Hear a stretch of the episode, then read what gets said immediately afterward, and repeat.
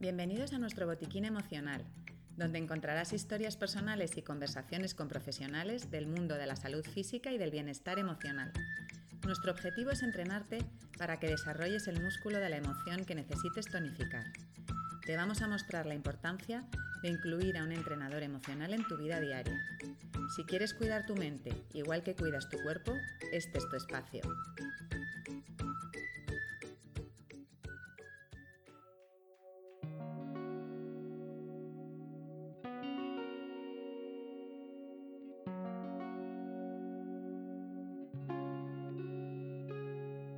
Hoy vamos a hablaros del paso natural de las niñas adolescentes. Nos vamos a apoyar en la nueva peli de Disney, Red, porque para nosotras Red es mucho más que una peli cualquiera.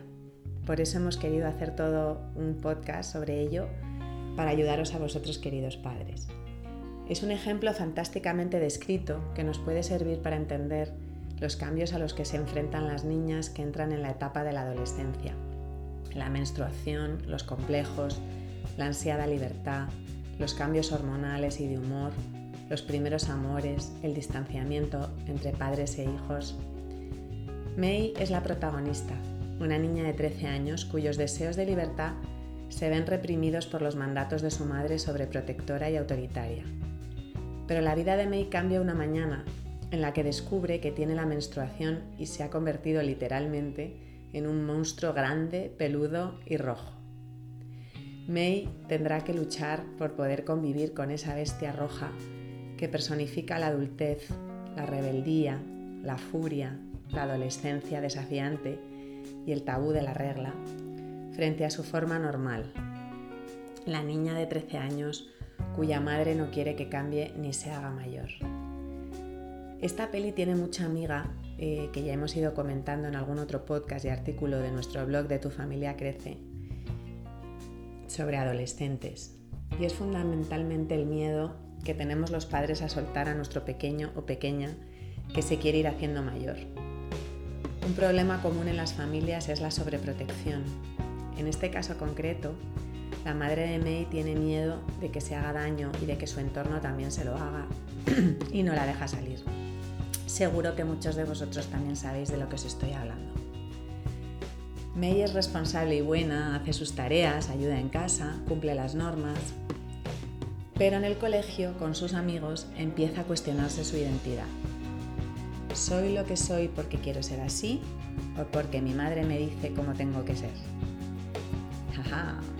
May empieza a tener inquietudes diferentes, quedar con sus amigas, ir a un concierto, le empiezan a gustar los chicos y cuando, y cuando pide en casa algo más de libertad, la negativa es rotunda no hay posibilidad de negociación.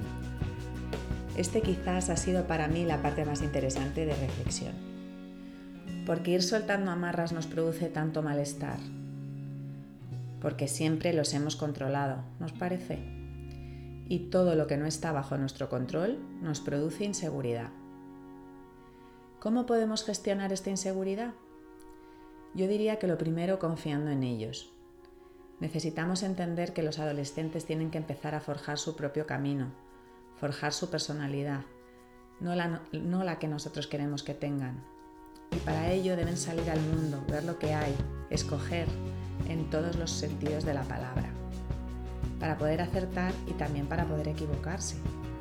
Escoger con quién se relacionan, escoger cómo vestir, escoger qué música escuchar, escoger les tenemos que permitir que acierten y que se equivoquen, igual que hicieron con nosotros nuestros padres. Darles libertad no significa que no haya límites, al revés. Los límites se deben marcar mucho más cuando les damos libertad, pero propiciar su autonomía, su individuación es fundamental. May pone sobre la mesa otro tema importante que es el miedo que tiene a decepcionar a sus padres.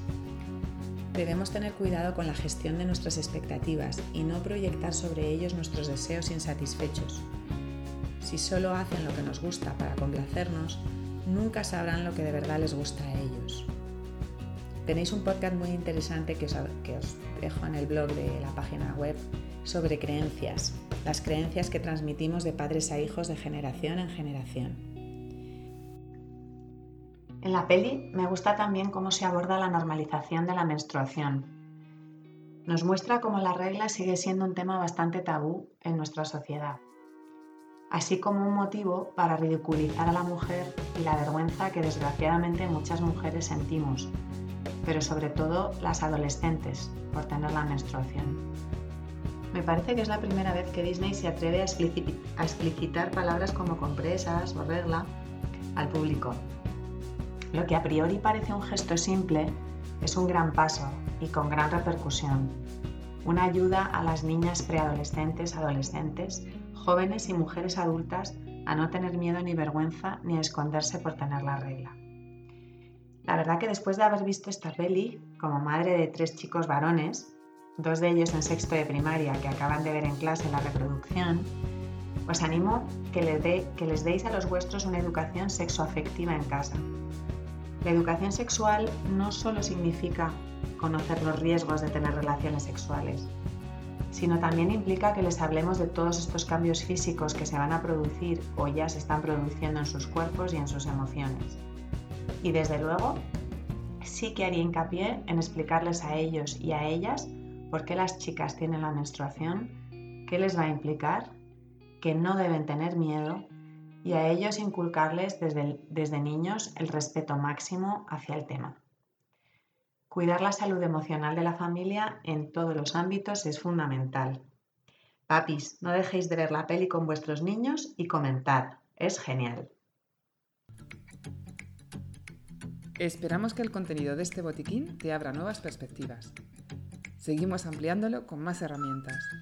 Para participar escribe a info@tusaludemocional.es. Estamos deseando escucharte. Recuerda que si quieres cuidar tu mente igual que cuidas tu cuerpo, este es tu espacio. Te esperamos en el siguiente podcast de nuestro botiquín emocional.